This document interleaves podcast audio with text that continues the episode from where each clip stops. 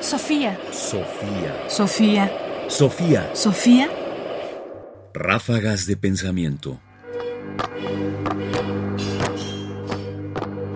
Ráfagas de pensamiento.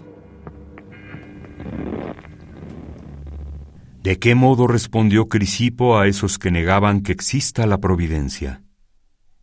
¿Solo deberían de existir los bienes? ¿Es algo que nosotros quisiéramos en realidad? Para Crisipo de Solos, un filósofo estoico del siglo II Cristo, esto es absurdo e impensable. Escuchemos. Nada en absoluto hay más temerario que esos que opinan que habrían podido existir los bienes si no existieran al mismo tiempo los males, pues siendo los bienes contrarios a los males, es necesario que existan ambos, opuestos entre sí y sostenidos cada uno, por así decir, por su mutuo esfuerzo contrapuesto. Ciertamente ninguna cosa contraria existe sin otra contraria.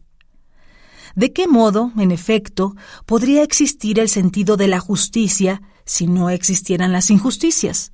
¿O qué otra cosa es la justicia sino la ausencia de injusticia? ¿Cómo igualmente se puede entender la fortaleza sino merced al contraste de la cobardía? ¿Cómo la continencia sino merced al de la intemperancia? ¿Cómo igualmente existiría la prudencia si no existiera en contra la imprudencia? ¿Por qué, pues, esos hombres necios no desean también que exista la verdad y no exista la mentira? En efecto, en el mismo plano existen los bienes y los males, la felicidad y el infortunio, el dolor y el placer. En efecto, como dice Platón, uno está ligado al otro mediante sus extremos contrarios entre sí. Si quitas uno, eliminas ambos.